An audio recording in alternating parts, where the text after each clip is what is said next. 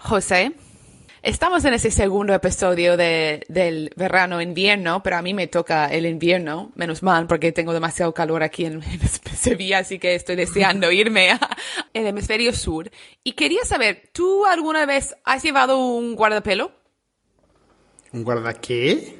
Bueno, en inglés sería un locket, pero son los collares que, que normalmente tienen un pendiente, un tipo de círculo que se abre y bueno, en el siglo XX y hasta actualmente, ¿no? Se ponen las fotos, no sé, de una, un familiar, de tu abuela, eh, de tu amor que se fue a la guerra, que no sabes cuándo vas a verlo.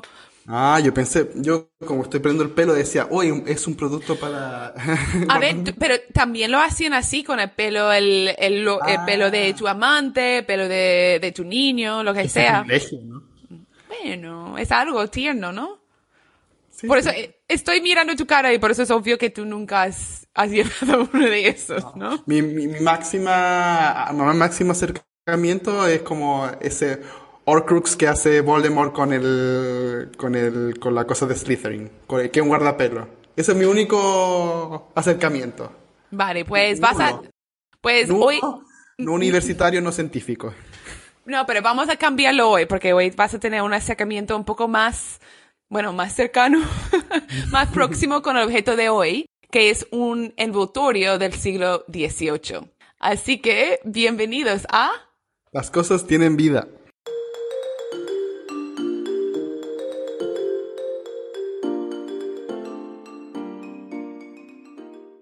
Este es un podcast semanal en que hablamos sobre la historia de un objeto con la investigadora que lo estudia. Y en este, En este caso tú. soy yo. ¡Woo!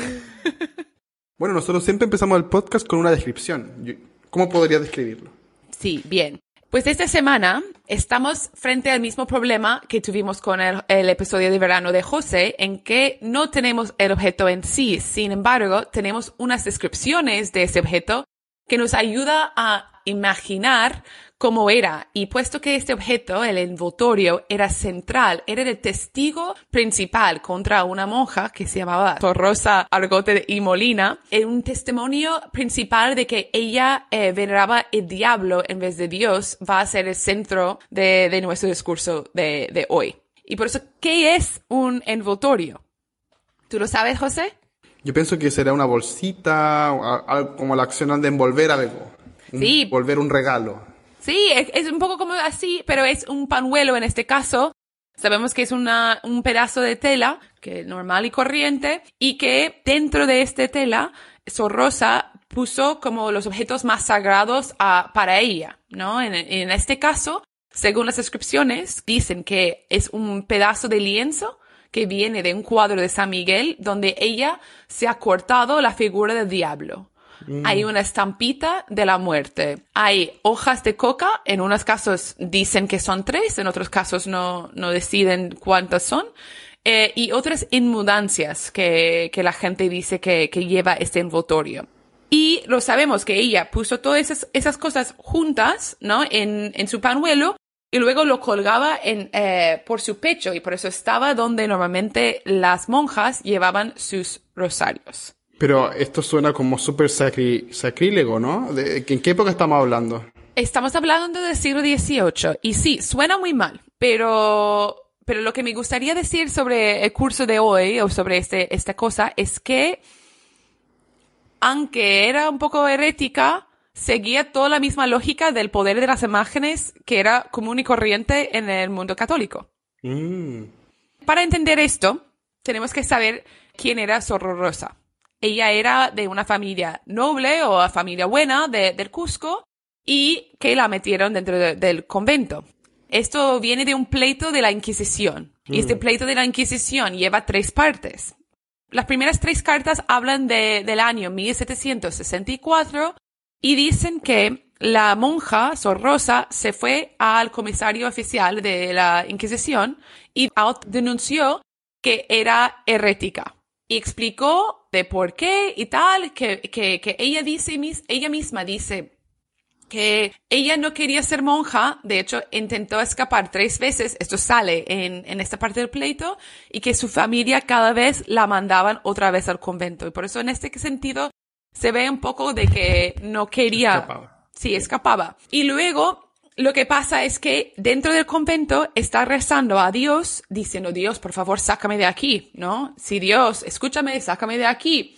Y no, la escucha. O sea, como no hace nada. Y por eso, una noche, según ella, en el testimonio, estaba rezando a Dios eh, desesperada porque nada pasó y vino en la forma de un piquete, diablo. Ah, pero esta monja era terrible, o sea, ya tenía un propósito bien clara de lo que quería. Quería salir del monasterio. Era fija, sí. Voy. Y lo que pasa, y esto es lo interesante, es que ninguno de sus costumbres se cambió por fuera. Es decir, nadie en el convento sabía que ella estaba hablando con el diablo, porque todas sus oraciones eran interiores o mentales, mm. ¿sabe? Como es la misma forma, y por eso guardaba muchas de las mismas costumbres. Sin embargo, en su propia celda, porque en aquel entonces todas las monjas tenían sus, bueno, monjas de velo negro, importante, las altas, tenían sus propias celdas donde vivían arrodeadas con un montón de objetos de arte devocional, que tenían a veces como sus propios oratorios, más que un cuarto, a veces tenían gallineros, como en plan mucho espacio. ¿no? sí, sí. apartamento. Sí, más o menos, como se puede entenderlo así.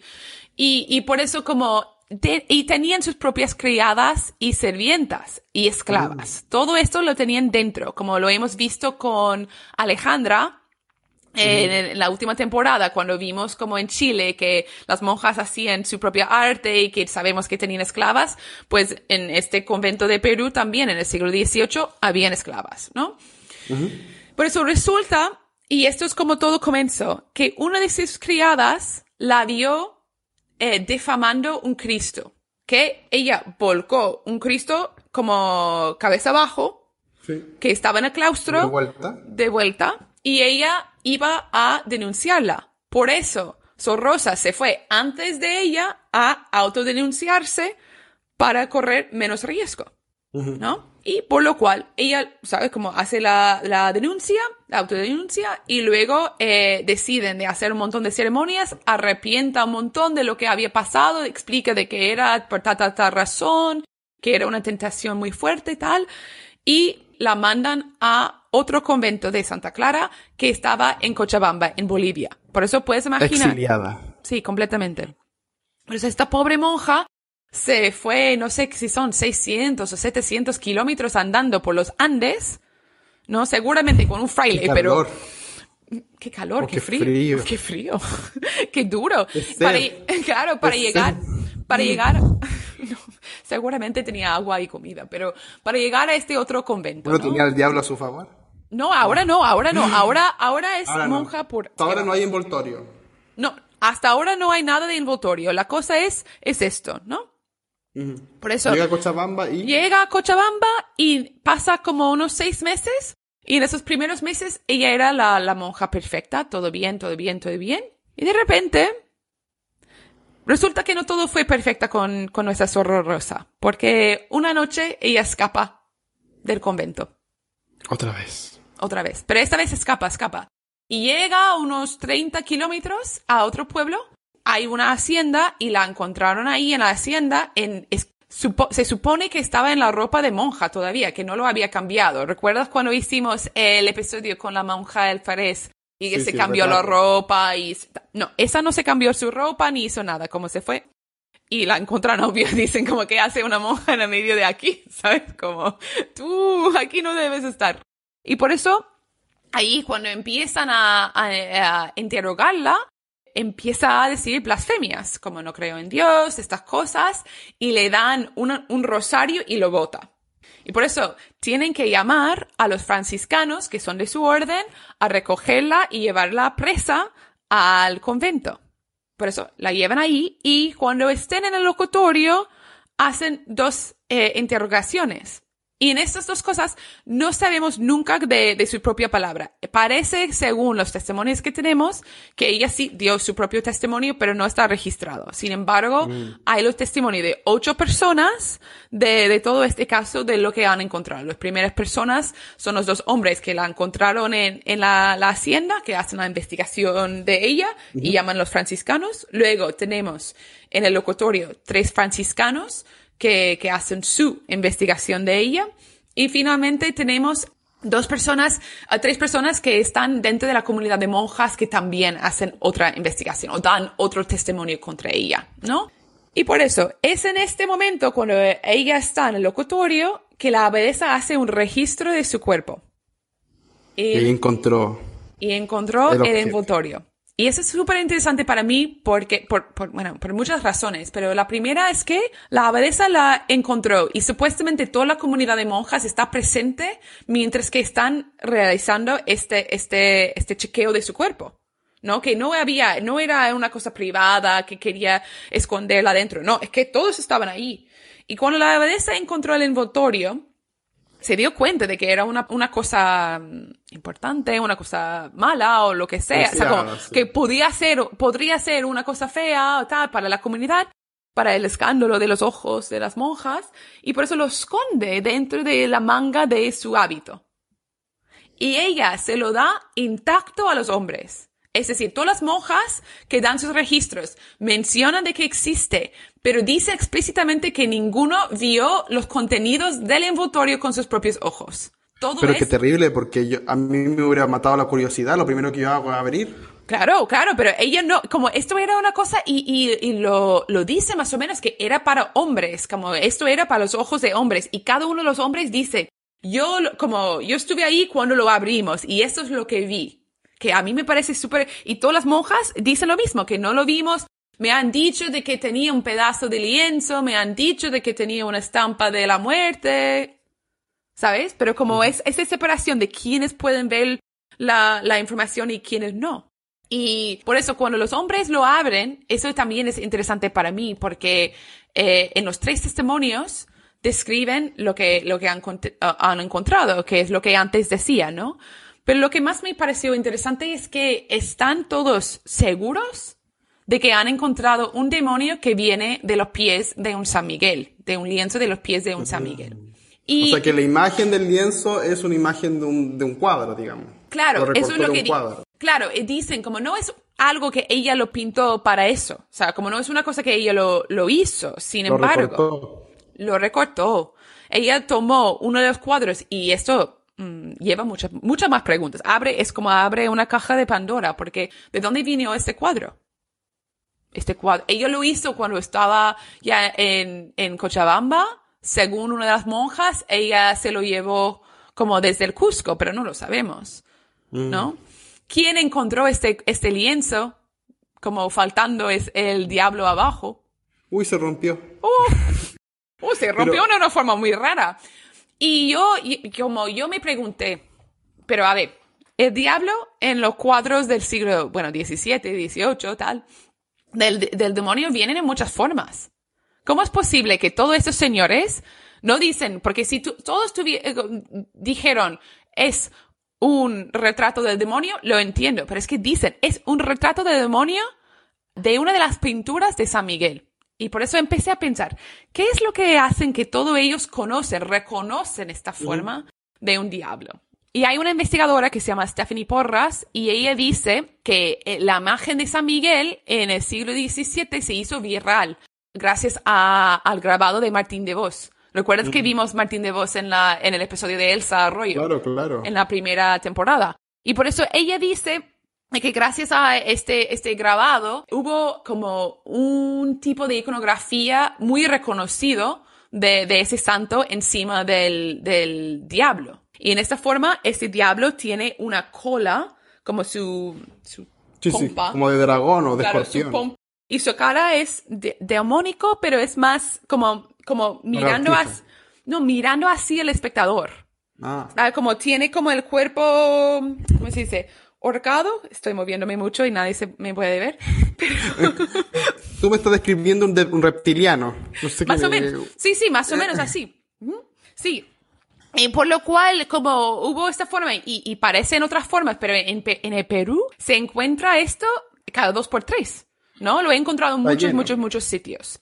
Por eso, el segundo que, que describe este, este pedazo de lienzo efectivamente dice que tenía una cola como figura de demonio. Y así se infiere por el rostro, fin de cita, ¿no? Y por eso ya así podemos pensar de que a lo mejor conformaba un poco con con esta imagen tan viral, ¿no? De, de Martín de Vos.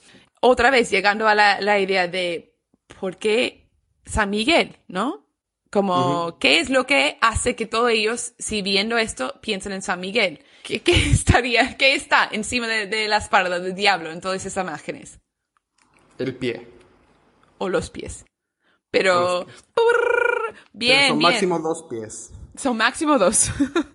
Pero sí, y por eso como tú has como llegado a la conclusión de que yo lo tenía, que quizás, bueno, no lo sabemos porque no existe este, este pedazo de lienzo, pero quizás cuando nuestra monja estaba recortando, ¿no? Su diablo, era imposible de quitar los pies, puesto que en todas las pinturas San Miguel está encima, o sea, como está ahí. Claro, yo ahí, yo he ganado. Y, y por lo cual, ¿sabes? Como quizás podemos pensar que los pies del, del, del- del santo están ahí con su, su versión. Y esto me parece interesante porque San Miguel supuestamente nos libera del resto del mundo, como conquistando el diablo, y lo que hace, hace nuestra Sor Rosa es completamente la inversa. Libera el demonio y ahí, pero ahí todavía se queda un poco de San Miguel. Entonces tenemos este envoltorio, con Sí. este lienzo, con el, con, con el diablo y la- el- probablemente la pata de San Miguel. Después tenemos la hoja de coca, esto, lo otro. ¿Cuál, ¿Por qué hizo esta cosa Sor Rosa? ¿Cuál era Claro. su objetivo? Era, es como un poco hechicero, así yo me lo imagino, ¿no? ¿Lo quería quemar? ¿Cuál era su objetivo? Es una buena pregunta. Sor Rosa dice en uno de los testimonios de los testimonios que ella, puesto que cuando hizo su pacto con el diablo, no quería una referente de su nueva devoción. Es decir, ella nunca dice que está venerando esta imagen, como no es esta imagen en sí, simplemente que ella ya está dedicándose al diablo y por eso quiere una, una imagen que, que sea referente de su devoción. Y por eso es la razón que dije antes que, aunque es una práctica completamente eh, herética, sigue la lógica de cómo funcionan las imágenes. Es decir, Ah. esta imagen funciona por, no porque venera esta imagen, sino que ella está venerando al diablo y esta imagen le ayuda a venerar su diablo. Por eso, esto es para mí como me parece súper interesante que está destruyendo un cuadro, porque ya hay un cuadro de San Miguel que existe en un par- una parte del mundo y por eso está creando una destrucción, pero luego está creando un nuevo culto y una Y imagen un que fu- objeto. y un nuevo objeto que funciona así eh, dentro de la misma lógica de antes. Mm, qué bien. Y siempre tenemos para terminar una bellísima pregunta que, es, que se hacemos a todos nuestros investigadores y por qué no a nosotros también. Que es, ¿qué le preguntarías a este objeto si te pudiera responder? El envoltorio. A ver, a mí me gustaría saber cómo te utilizaba Sor Rosa. Porque al final de este caso sabemos que Sor Rosa no está sancionada por la Inquisición. De hecho, nada pasa. Después de todo este caso, que lo entregan este, este envoltorio supuestamente a Lima y luego en Lima lo mandan a Madrid y como prueba de, su mala conducta, pero no hacen nada con ella. Sin embargo, un año después la mandan otra vez a Cusco y según una carta de 1784 vivió el resto de su vida como una monja muy tranquila. Por eso no sabemos, ¿sabe? Como al final yo siento mucho por ella porque es como no quería estar en el, en el monasterio, eh, todo eso le pasó y aún así se acabó en el monasterio, pero quizás estaba feliz, es que no lo sabemos. Por eso me gustaría saber O cómo- aceptó su condena al final. Quizás. Por eso me gustaría saber cómo, cómo realmente utilizaba esta imagen, porque ella nunca habla por sí misma de cómo utilizaba el, el envoltorio, es todos los demás hablan por ella. Y por eso, eso sería mi Eso pregunta. es, es triste porque nos ayuda también a entender o a acercarnos a como las voces de las mujeres en esta época siempre son mediadas, ¿no? Sí. Bueno, pero en el- no. A a ver, sí y no, porque en el caso hay tres monjas que hablan y, y dan su propio testimonio. Es simplemente que en este caso, y ella dio testimonio. Lo que pasa es que no lo, no lo, no lo escribieron, no lo transcribieron. Y por eso no lo entiendo. No sé. Me dijeron que mm, he leído muchas Que cosas. estaban en el envoltorio también el testimonio. No. Que Era grandísimo, este- este- a lo mejor era una bolsa gigante. Sí, no sé, pero yo creo que, yo creo que reconocieron un poco de, de que ella tuvo un poco de crisis. No, es obvio por todas las cosas que se cuentan en esto que, que tuvo una crisis. No sé si fuera, si fue a propósito de estar en el convento o si fue por otras cosas o lo que sea. Porque yo creo que la falta de condena al final es un reconocimiento de lo que estaba, le estaba pasando. ¿No? Bueno, Kate, muchas gracias por compartir con nosotros este... El objeto no objeto. Así que no, muchas gracias y, y, y no se olviden de seguirnos en nuestro Instagram. Arroba las cosas tienen vida. En nuestro Twitter. Cosas tienen vida. Así que nos vemos en el próximo episodio. Gracias. Gracias. Chao, chao.